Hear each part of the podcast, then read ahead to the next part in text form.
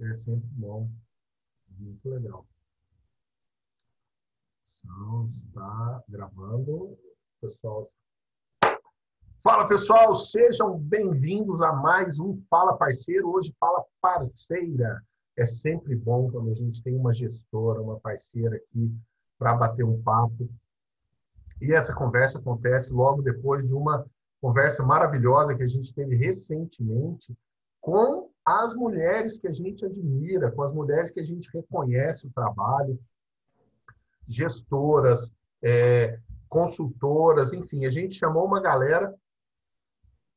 Ah, corta, Luiz, essa parte aí.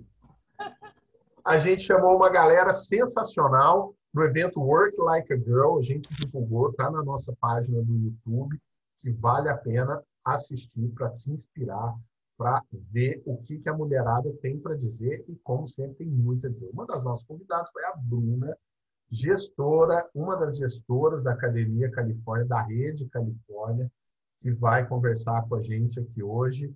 Bruna, apresente-se para o pessoal, antes de mais nada. Muito obrigado por ter aceitado, ter cedido o seu tempo aí para contribuir com material para a gente, Bruna. Obrigada, Randas, pessoal do Evo, por, pelo convite, né? Por estarmos aqui trocando mais uma vez. É, você falou do evento, né? Foi maravilhoso mesmo participar, só mulheres incríveis, inspiradoras. E foi uma honra estar lá no meio delas e hoje aqui com vocês, né? Então, bom, me apresentando um pouquinho aí, né? Eu sou a Bruna, eu sou gestora, né? Juntamente com o Carlinhos da Rede Califórnia. É, costumo dizer que eu só fiz isso na vida, né? Foi meu único emprego, a Califórnia. Comecei lá atrás, com 16 anos, e estou aqui até hoje, né? Estamos aí enfrentando esse momento e fazendo o que a gente ama, né? Que é gerenciar e trabalhar com esse mercado de academias aí. E, e é sempre bom, a gente, é, é muito interessante, né? Eu, eu falo direto, toda semana eu falo com pelo menos uma pessoa, quando não duas, né? E, e a gente nota a, a paixão, que é uma coisa que faz parte do, do gestor de academia, de estúdio, de, de escola de, de, natação. Quando a gente fala com mulher, essa paixão vem com algo a mais, vem com um sentimento de, de superação, de desafio, de conquistar o, o, o lugar, conquistar o espaço, é, é sempre muito legal é, como vocês fazem questão de mostrar o lugar que foi ocupando, o que foi subindo, como isso foi acontecendo, né? E no seu caso, Bruno, igual você falou, começou com 16 anos, passou por todas as áreas da academia possíveis. Então, você, uma coisa que a gente gosta de falar, o Carlinhos gosta também, vem da mesma escola, da Metanoia, é uma coisa que a gente aprende, que a gente desenvolve, o Evo também foca muito nisso, que é a tal da visão sistêmica. E qual que é a importância, na sua opinião, de um gestor que passou por tantos setores da academia para ele adquirir essa visão sistêmica? Randas, é... eu comecei como recepcionista né, na academia. Então, eu tinha 16 anos, como eu disse, foi meu primeiro emprego, e comecei ali na recepção. É, a recepção é o lugar que mais oferece essa visão sistêmica. Né? Acontece que quem normalmente trabalha ali se vê subutilizado, né? se vê em um lugar de minoria, né? a mosca do cocô do cavalo bandido lá, pra, como alguém que não tem muita importância. A mocinha é, da recepção, como Exato. Almeres fala. Exato, a mocinha da recepção. Não tem nome, não tem sobrenome, não tem importância. Mas né? Quando você está ali naquele lugar e você consegue enxergar o negócio como um todo, né? As coisas mudam. Né? Então, se você não for de fato a mocinha da recepção, você se coloca em outro lugar. Né? Hoje, por exemplo, na Califórnia, a gente tem uma gerente de unidade que era recepcionista. Né? Então, justamente, é, ela também conseguiu enxergar isso que lá atrás eu consegui enxergar para mim.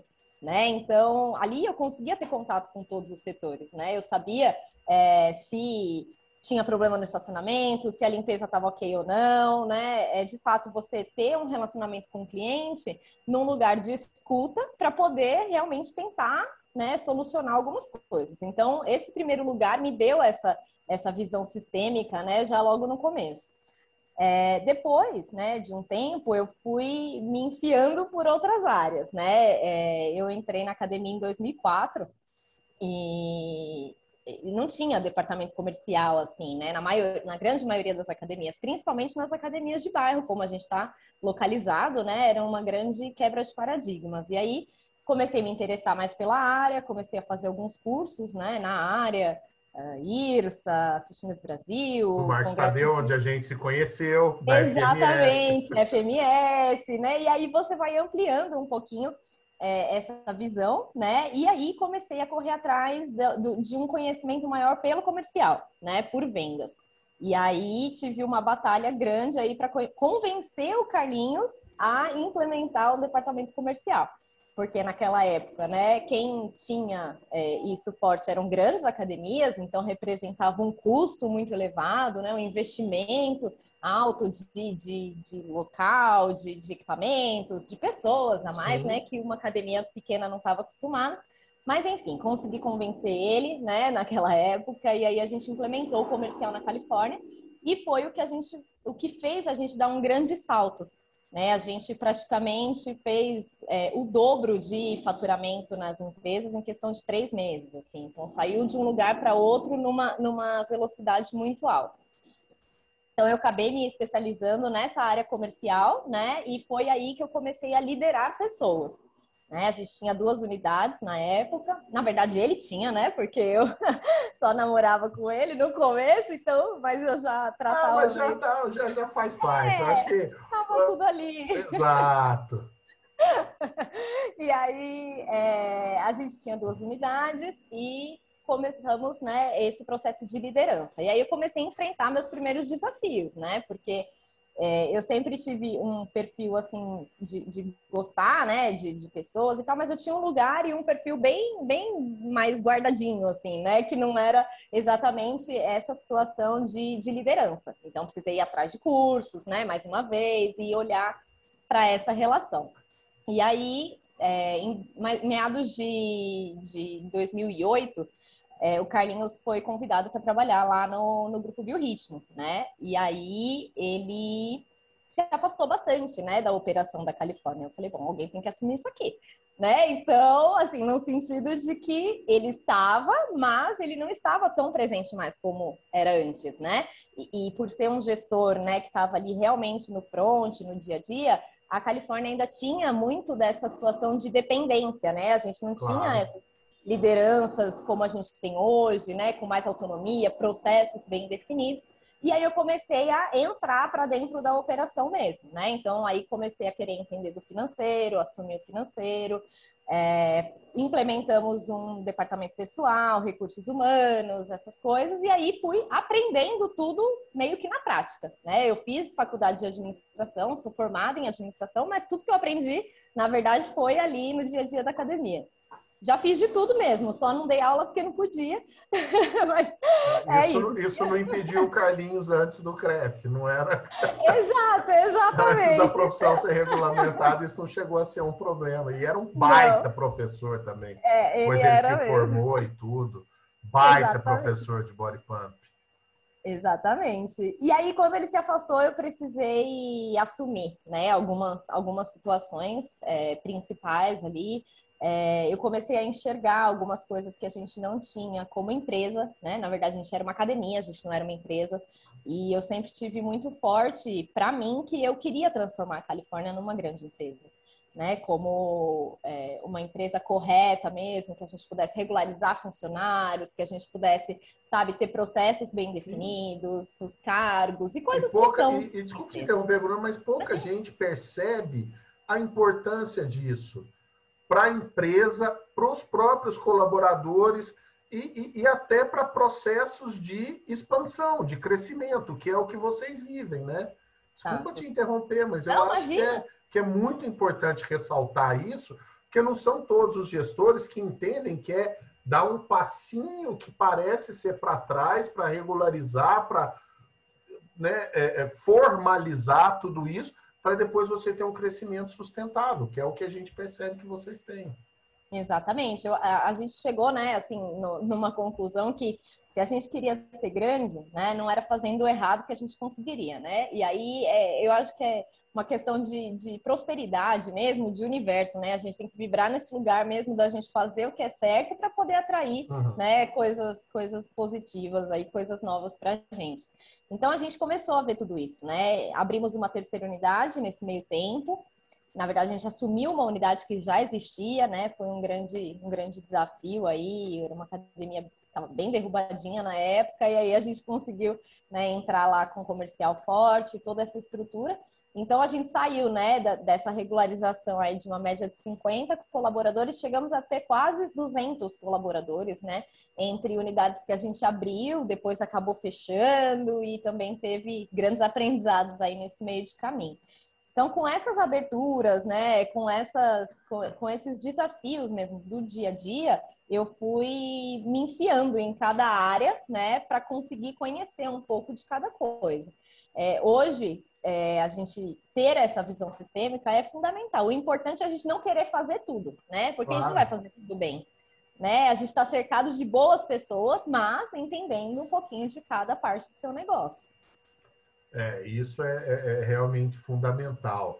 E agora, sim, a próxima pergunta é interessante, é exótica. Eu nunca fiz esse tipo de pergunta para para ninguém aqui, eu, mas eu acho que é de extrema utilidade. O Carlinhos, lá no evento, você teve que sair mais cedo, uhum. e ele acabou deixando um testemunho lá, o Ari também, e, e ele acho que se inspirou pelo Ari, e, ou ia fazer de qualquer maneira, acredito que sim, que contou alguns casos do seu papel ali né, na, na gestão, na parceria, no apoio, no suporte, que é tudo isso o que normalmente acontece é, quando é uma relação que marido e mulher são sócios. Porque as pessoas tendem a, a, a gostar, de uma maneira geral, de focar no negativo, de falar das, das coisas ruins, das desgraças. Ah, Deus me livre de trabalhar com a minha mulher. Não, jamais que eu teria minha mulher. E a gente vê que vocês dão certo. E, e, e, a gente conhece muitas outras academias, muitos outros empreendimentos em que marido e mulher também são sócios. E eu queria, se você tem aí alguma dica, alguma coisa assim, Legal. assim, seja de gestão, seja de, de comportamento, para fazer a parceria e a sociedade entre marido e mulher dar certo.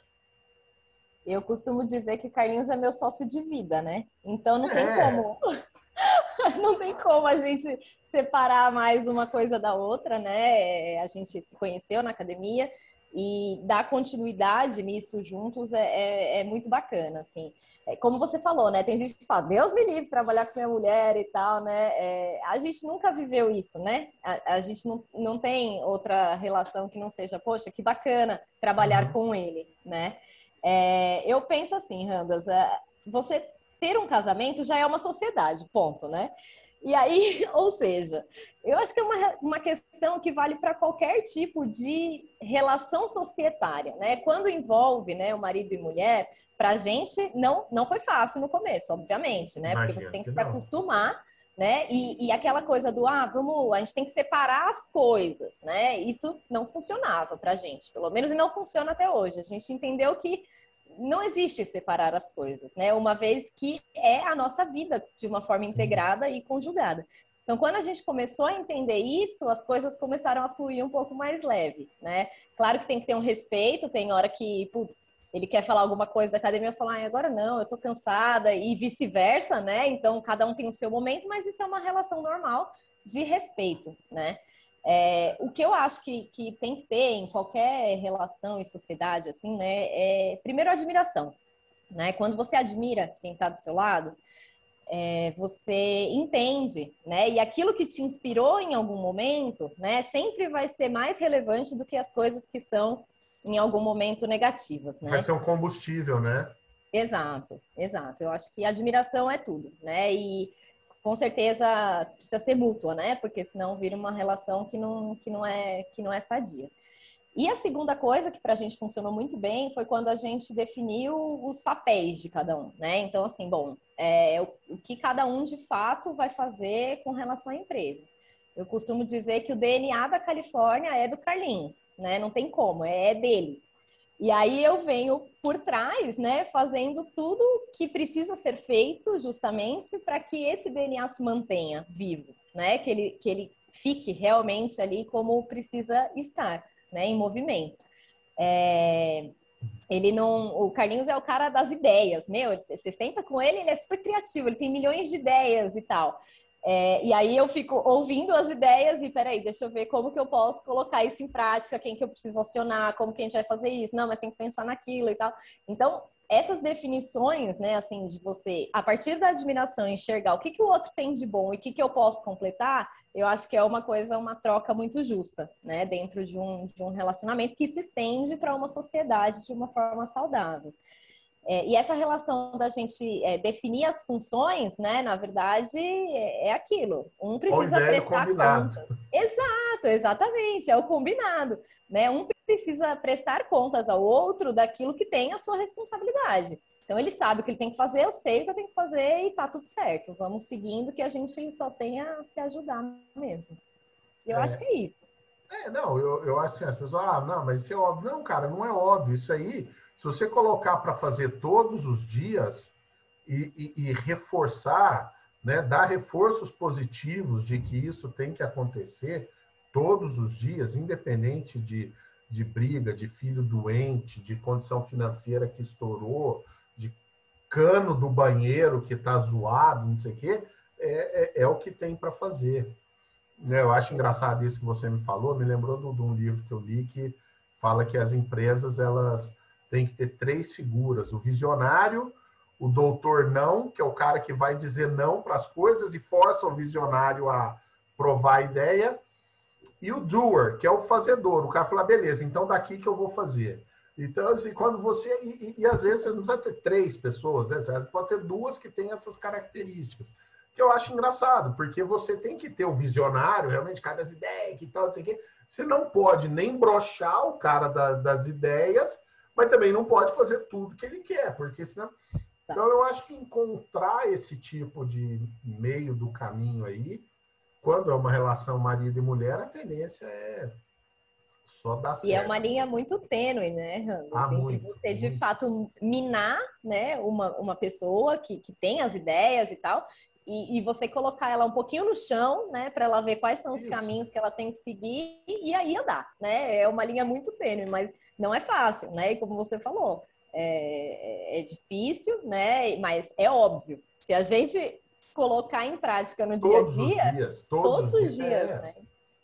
É uma questão de, de, de, de decisão. É, puta, o que o I fala, a definição dele de amor, para mim, é a melhor. Não sei se é dele, se ele é, é que assim, é decisão e compromisso. Você toma uma decisão e se compromete com aquilo. Então, cara, Perfeito.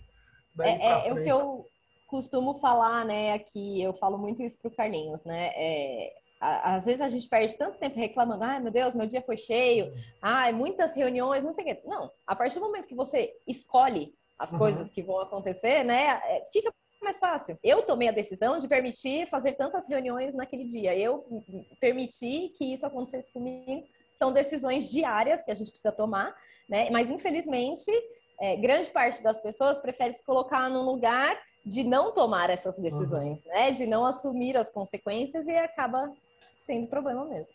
Exatamente. E para finalizar, para a gente encaminhar aí é, é para fechar, é, algo assim que não é um exercício de futurologia, não é bola de cristal, não é nada, mas levando em consideração o momento que a gente está vivendo, uh, o, o que a gente já passou, o que a gente foi obrigado a voltar a passar agora em março, abril, que a gente acredita que muito em breve vai sair disso, é, num curto prazo e depois quando as coisas voltarem, o que, que você enxerga de perspectiva, Bruno? O que está aí no horizonte de você? Como é que você vê esse futuro, seja o futuro próximo, seja um, pouquinho mais longe? Eu acho que o mercado, né, e a atividade física em si nunca foi tão bem falada, né, tão bem dita como hoje, né? Eu acho que a gente passou por uma transição, né, e precisamos de uma pandemia para isso, né, para fazer o que todo mundo já sabia lá atrás, que era atividade física é saúde, né? Mas isso não vendia, né? Isso não vendia de É. forma alguma.